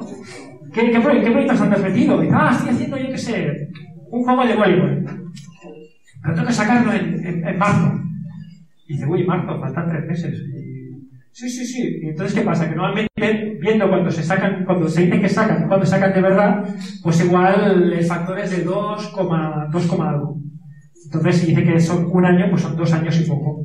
Y a veces me pasa, ah, esto seis meses, ocho meses, al final dos años y pico. ¿no? Calculamos muy mal el tema de, de los videojuegos. También es cierto que al, ser, al, al haber flexibilidad, lo haces y dices, ay, molaría meterle esto, ¿no? Entonces, ¿qué pasa si lo pones? Hostia, pues que sería la leche si hicieras también. Entonces también se lo añades. Y vas añadiendo, añadiendo.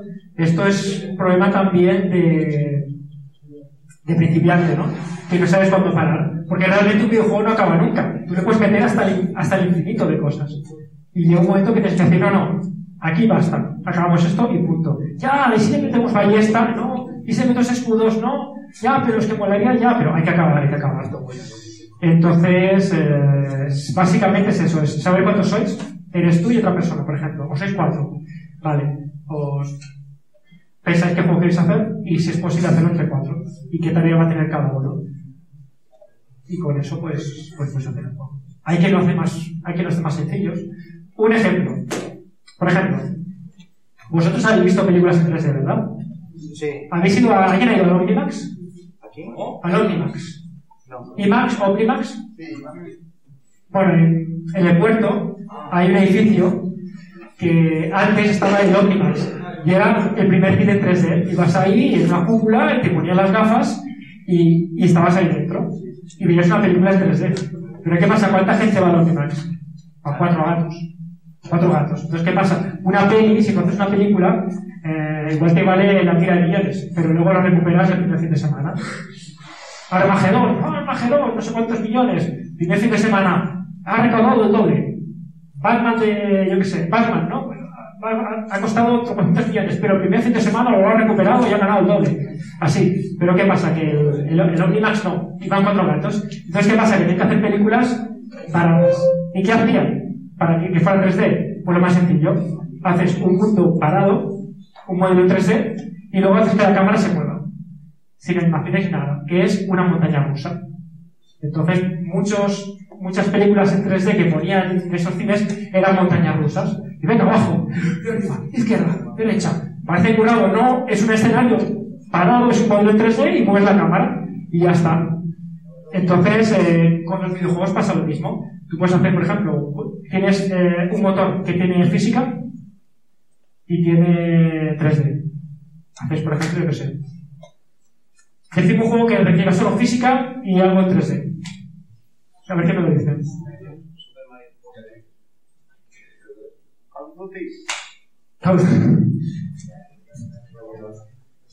Más sencillo, va. Super Mario. El Más sencillo. el Surgeon Simulator, por ejemplo. Sí, pero ahí ya eh, tú puedes, puedes hacerlo mal, bien, hay un montón de posibilidades, donde rajas, donde no rajas. Más sencillo. Un billar.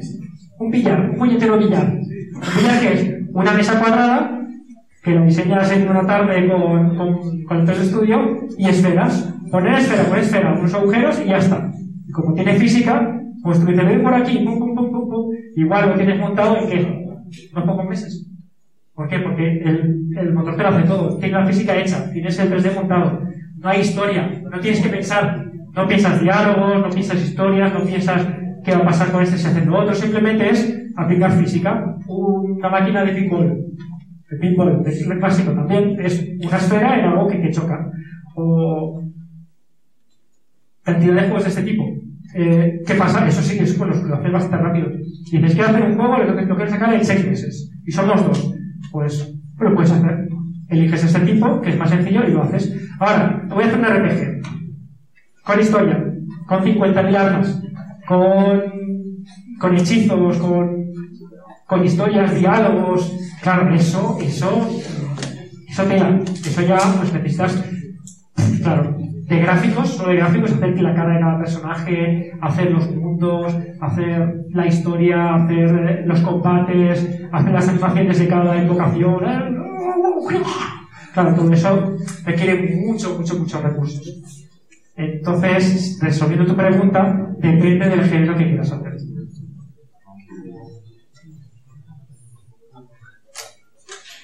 ¿Cuántos proyectos tienes cancelar? Dime. ¿Cuántos proyectos tienes cancelar? Unos cuantos. Por ejemplo, eh, en los últimos meses, en el último año, he cancelado unos cuatro proyectos. ¿Por qué? Porque he empezado, he tenido una idea, he dicho, esto que tiene- esta esta idea mola, me gusta, ¿no? Tú la piensas, la idea, tienes aquí dentro, no la ves. Ah, mola, mola, voy, a- voy, voy a hacerlo. Empiezas a hacer como, una, una demo y al cabo de, por yo qué sé, un mes, unas semanas, un mes, mes y medio, dices, claro, ahora que lo veo y lo pruebo, no es tan divertido como lo tenía en la cabeza. Entonces, ¿qué puedo hacer? Puedo alterarlo para buscar la diversión y si no lo consigo, pues lo paro. Eh, y eso me ha pasado pues unas cuatro o cinco veces en el último año, de pensar cosas, ah, venga esto, luego lo pruebas, lo dejas jugar, y dices, es que no me mola, es que me gustaría más esto así, y entonces ya te rompen los esquemas, no logras arreglarlo como a ti te gusta, y entonces pues lo apartas. Dice, bueno, igual dentro de unos meses le doy unas vueltas y lo, lo retomo, ¿no? Y sí, eso, eso, eso me ha pasado. Ya digo, las cuatro en el último año. Y por ejemplo, uno fue, uno fue justamente por el Kickstarter. Hice un Kickstarter, no funcionó, fue un desastre, saqué el 15% de lo que tenía y entonces pues el proyecto pues lo, aparqué. Dije, bueno, a ver, igual hago más tarde, pero ahora mismo no, he visto que no, no, no me viene bien hacerlo ahora. Pero es, es un clásico, ¿eh? Es decir, voy a hacer un juego. Si haces un juego clásico, voy a hacer, por ejemplo, el juego de Snake, de la serpiente. Claro, ese juego ya existe. No te va a salir mal porque existe, pero si tú vas a poner tu idea, tienes una idea y dices, voy a aplicarla a ver qué tal, porque ahí, claro, tienes muchas posibilidades de que luego lo, implementes y digas, ah, pues no, no es tan guay como, parezca.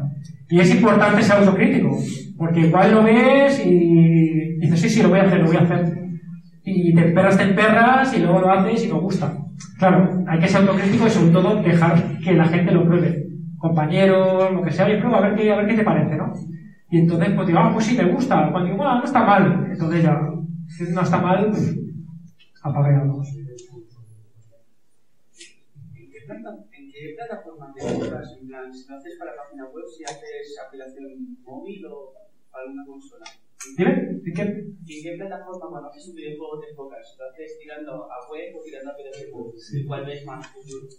¿Esto te refieres a mí personalmente o en general? ¿Personal? Vale, personalmente. Yo trabajé haciendo juegos de móviles. De una empresa para juegos de móviles. Y entonces, eh, al principio molaba, ¿por qué? Porque cuando salieron los primeros telefonitos, pues había pocos. Pero al final salieron los smartphones y no me gustó. ¿Por qué? Porque un juego de móvil, tú lo subes un día y en ese día, pues han subido 100, 100 más, 100 aplicaciones más. Y entonces no, nadie lo ve. Es muy complicado. Y no me gustó. Digo, me gustan más con juegos más grandes, ¿no? Y entonces fue cuando me lancé a la, a la plataforma de PC y, la de consola.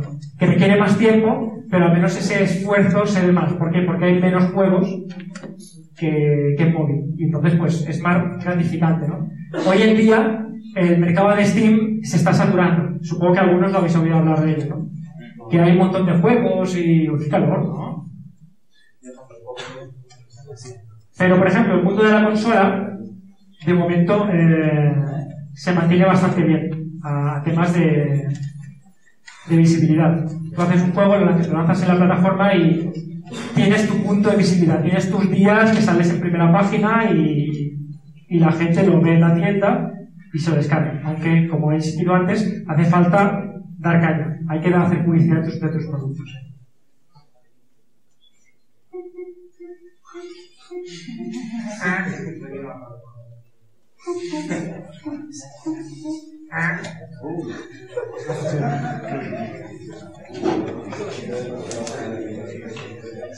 Y digo, digo, tengo calor, digo, debe ser que me estoy sofocando de hablar aquí, ¿no? Mucho. Media hora.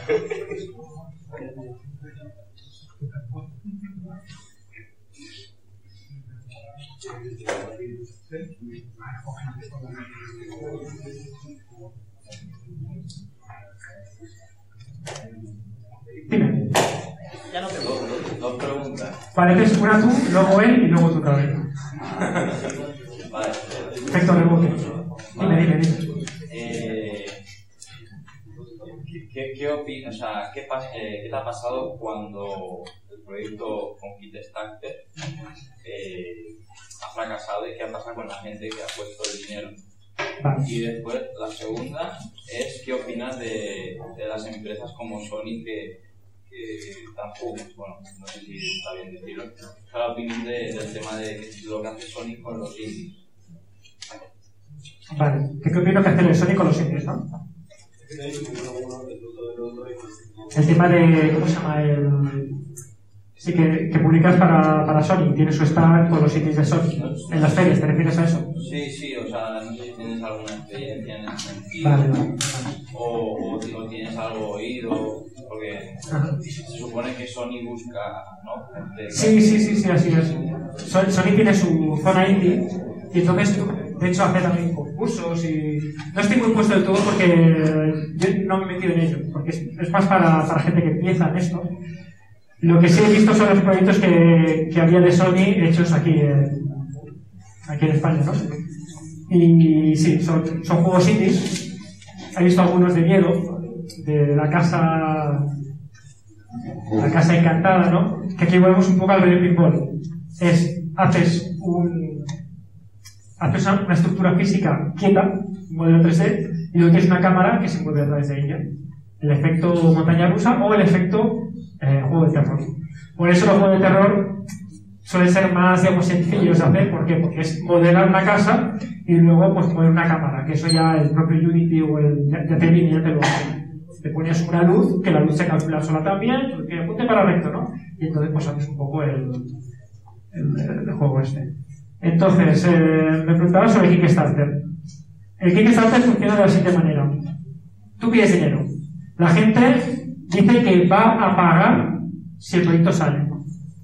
Yo pongo 30 euros, pero no los pone en ese momento, sino que eh, la página, en este caso puede ser Kickstarter, se guarda información, porque tú eres un usuario registrado, y se guarda que si se llega al umbral mínimo, entonces vas a pagar. ¿Qué pasa, por ejemplo, en mi caso, de que el proyecto Kickstarter no salga? Pues entonces nadie paga nada. El, pago no se hace. Nadie pierde dinero y tú simplemente pues no, no cobras nada y ya está. Entonces nadie, realmente no hay nadie que pierda en un proyecto que no se hace. Eso es lo bueno ¿no? de, Kickstarter. Bueno, lo bueno para los, usuarios, para, el estudio, pues mira, se queda sin nada. Lo que pasa es que Kickstarter tiene una puñeta. Y es que legalmente, aquí en España, el tema de los del micro, eh, las, las microdonaciones no está bien legalizado. No está bien, no está al día. Simplemente no está al día. Estamos un poco arcaicos con muchas cosas.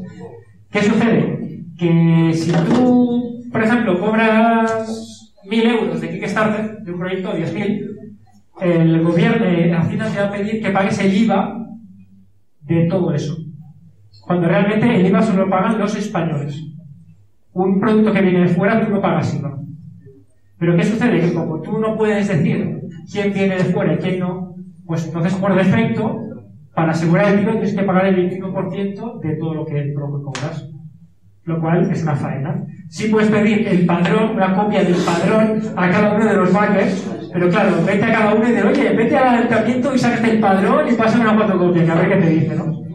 Entonces, ¿qué pasa? ¿Qué se hace? Pues se contrata una empresa extranjera, normalmente americana, que, lo único que hace es cobrar el dinero de Kickstarter, de todo lo que se gana, va a esa empresa, no a ti, y luego cuando acaba todo, la empresa te paga a ti un único pago con todo ese dinero. Entonces ya no, ya no son donaciones, porque no te paga mucha gente, sino que es un servicio de una empresa que te paga a ti. Y eso legalmente no hace falta pagar el IVA. Pero ¿qué pasa? Que esa empresa quiere algo, ¿verdad? ¿Qué quiere? Su porcentaje, su parte de pastel. Claro que sí, como todo el mundo. Eh, parece que no, pero el, parece, parece que no, pero el Kickstarter primero. Tú 100%, vale. 5% para Kickstarter. Fuera. Otro 5% para la empresa por la que vas a través de Kickstarter. Ya tienes el 10%. Luego, ¿qué pasa? ¿Qué has hecho? Has prometido el oro y el moro a tus backers. Te voy a enviar, te voy a enviar. Te voy a enviar esto. Ya solo enviar cosas vale un pastón. Enviar paquetes, enviar lo que son cosas físicas, vale, vale, vale, vale un pastizal, sobre todo por cada uno. Y poco a poco vas perdiendo dinero, pum, pum, pum, pum. Tienes que pagar impuestos. Si cobras, qué sé, 100.000 euros, tienes que pagar pues tu 30 y pico, 40% a Hacienda. ¿Por qué? Porque es un ingreso y el ingreso hay que pagar el porcentaje que toque, que va del 20 al 45, depende de, de lo que, de la cantidad que cobres. Y al final pues te queda, yo qué sé, la mitad para hacer el proyecto. Entonces es peligroso en eso, porque igual te quedas sin dinero muy rápido. Tienes que calcular, intenta no prometer que envíes cosas físicas, intenta calcular más de lo que necesitas y. Claro, entonces, ¿cuál es el método que usas para, digamos, financiarte? ¿Cuál es el método que más usas tú para financiarte los proyectos? Yo el que más utilizo es el dinero recogido de proyectos que ya tengo publicados. O sea, que te haces un fondo, ¿no? Digamos. Claro, te saco un juego, el, el primero, como no tenía dinero, pues como he explicado, lo hacía en, en- en ratos libres. Y eh, como trabajaba y en ratos libres hacía el juego.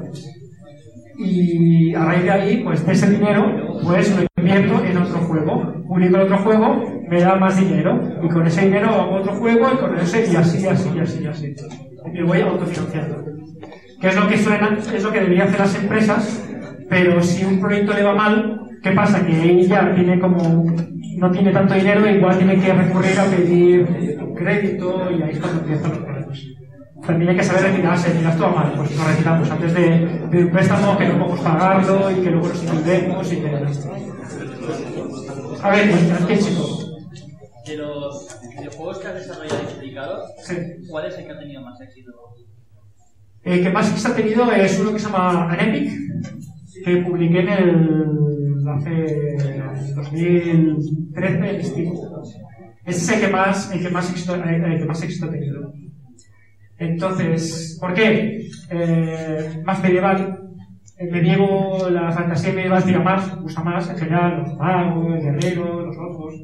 Y también porque cuando salió en Steam había pocos juegos y tuve la suerte de que tuve mucha visibilidad.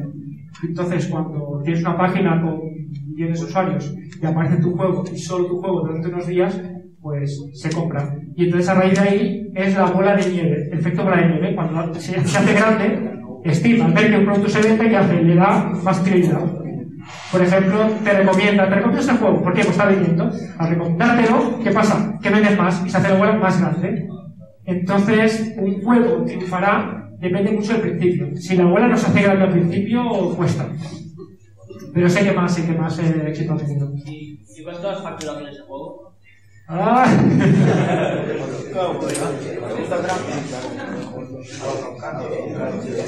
He facturado bastante, bastante. ¿De cuántos? ¿Seis, seis cifras? Un epic. ¿Seis cifras? Sí, cifras.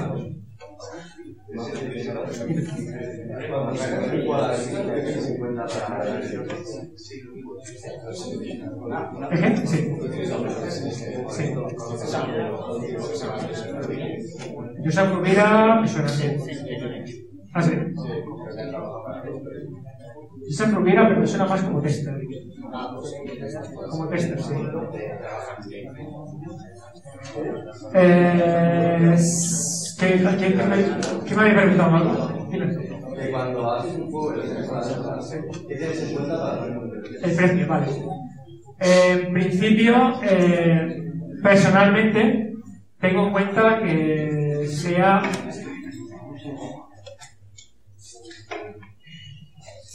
con el precio realmente experimento un poco. Lo pongo un precio, luego igual subo un poquito, de las ventas, y si no se, y si no se imputan, pues lo dejo un poquito más. Luego lo subo un poquito más, y si no se imputan, pues lo, lo voy dejando así. O sea, estoy probando suerte. Sí, voy, voy probando, voy probando. Lo bueno de, de Steam es que puedes practicar y hacer tus experimentos. Sí, por ejemplo, después de que interesas Sí. Eh, los pusiste a los dos mes. Sí. Lo puse que pensé, digo, claro, un juego a 2 euros, pues me lo van a quitar de las manos, porque es súper súper barato, ¿no? Pero no fue así. ¿Por qué? Porque es un juego más de, más de 8 bits y igual el mercado no, no, no está interesado en ese tipo de juego. Y, pero bueno, también depende de lo que te cuesta hacer el juego. Si estás dos años y medio, no lo pones a 2 euros. Igual lo pones a 10, 12. Y hay, do- hay dos que tengo a 13 euros, 12,99. En los dos grandes. Y el pequeñito que estuve dos meses, pues lo pongo a 2 euros. Entonces, claro, depende, yo, en mi caso, de lo que me cuesta hacerlo. Si estoy medio año o un año, igual lo pongo a 5 euros. Si estoy dos años, pues lo pongo a 10, 12 euros. Un precio que sea atractivo. Pero bueno, lo que hacen las empresas, pues es calcular, claro, cuánto necesitan para recuperar la inversión, cuánto creen que van a vender, pero aún así es un poco. Es, es, es un poco ambiguo, ¿no? No, hay, una cifra exacta de si lo pongo a 15 euros venderá más que si lo pongo a 20. Depende del público. Si tienes un público muy fiel, pues puedes ponerlo más caro. Si es un público más, más casual, igual lo pones a 20 y no te lo compran. Tampoco. No, no se sabe bien esto cómo funciona. Más o menos cada uno hace poco sus cálculos. También la moda, ¿no? Miras otros juegos. ¿Cuánto vale este, este, este? Que son más o menos como míos. ¿Qué valen? 10. Pues lo pongo a 10 también. Ahí. ¿En, cuán- en cuántas plataformas está tu juego que has dicho de la Netflix? Está para PC, para la Wii U, para la Switch, para la PS4, para la Xbox. Esas cinco. ¿Y en cuál, en cuál la más? ¿Cuál tiene más. En PC triunfa más. En consola, las de Nintendo, las dos de Nintendo. Es decir, la Wii U. O sea, si me dieran un euro cada vez que he escuchado lo de la Wii U está muerta, ahora no, me refiero a hace unos años, ¿no? Vamos, sería.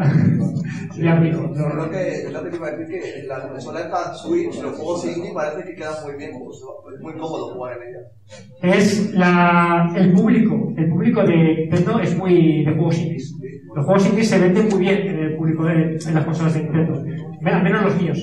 Y la Switch, pues sí, también está como más pensada para juegos indies, la pantallita y... O partida rápida.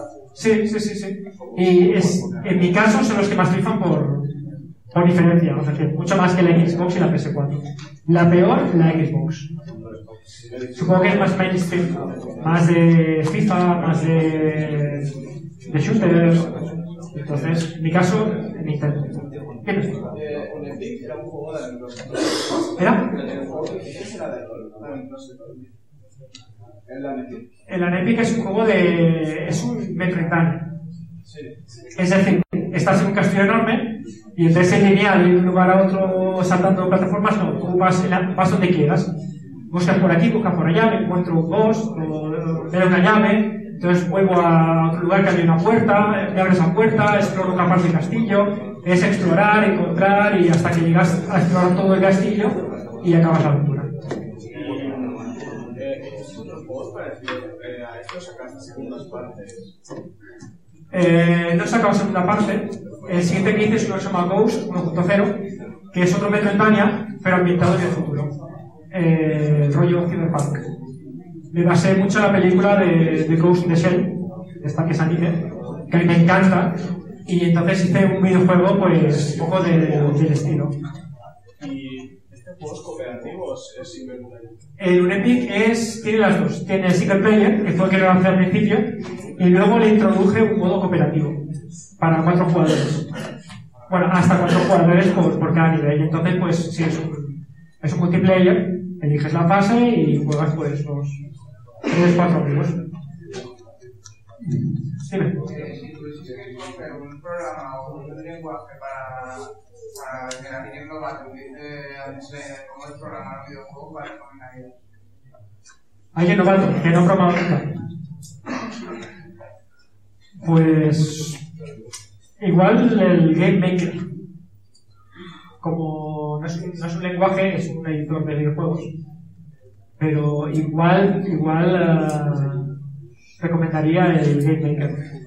Y una vez tengas, tengas un poco de práctica con él y hagas algunos jueguecitos y veas un poco pues, el tema de la programación, entonces ya saltar, por ejemplo, ya pues saltar al Unity, que ya es más, más avanzado. Hay otros motores como el Cocos y el... eh, ¿Cómo se llama este otro? No me acuerdo. Pero supongo que sí, supongo que el Maker. Lo que pasa es que, claro, yo llevo tantos años eh, tra- trabajando en C++, que es un lenguaje bastante duro, que últimamente, no, claro, no he probado que hay de- para principiantes, porque hace muchos años que no soy principiante, entonces como, como no lo he necesitado, no lo he probado. Pero por comentarios que me han comentado y por un poco todo lo que he oído, parece ser que el GameMaker para empezar es, es buena herramienta. Por ejemplo, conoces a Loco Malito. Hay, un- hay un programador, hay un chico que se llama Loco Malito, que ha sacado el juego que se llama Maldita Castilla. Vale, pues él, por ejemplo, trabaja en GameMaker. Y entonces se puede hacer cosas chulas, cosas muy chulas. Así que supongo que recomendaría este.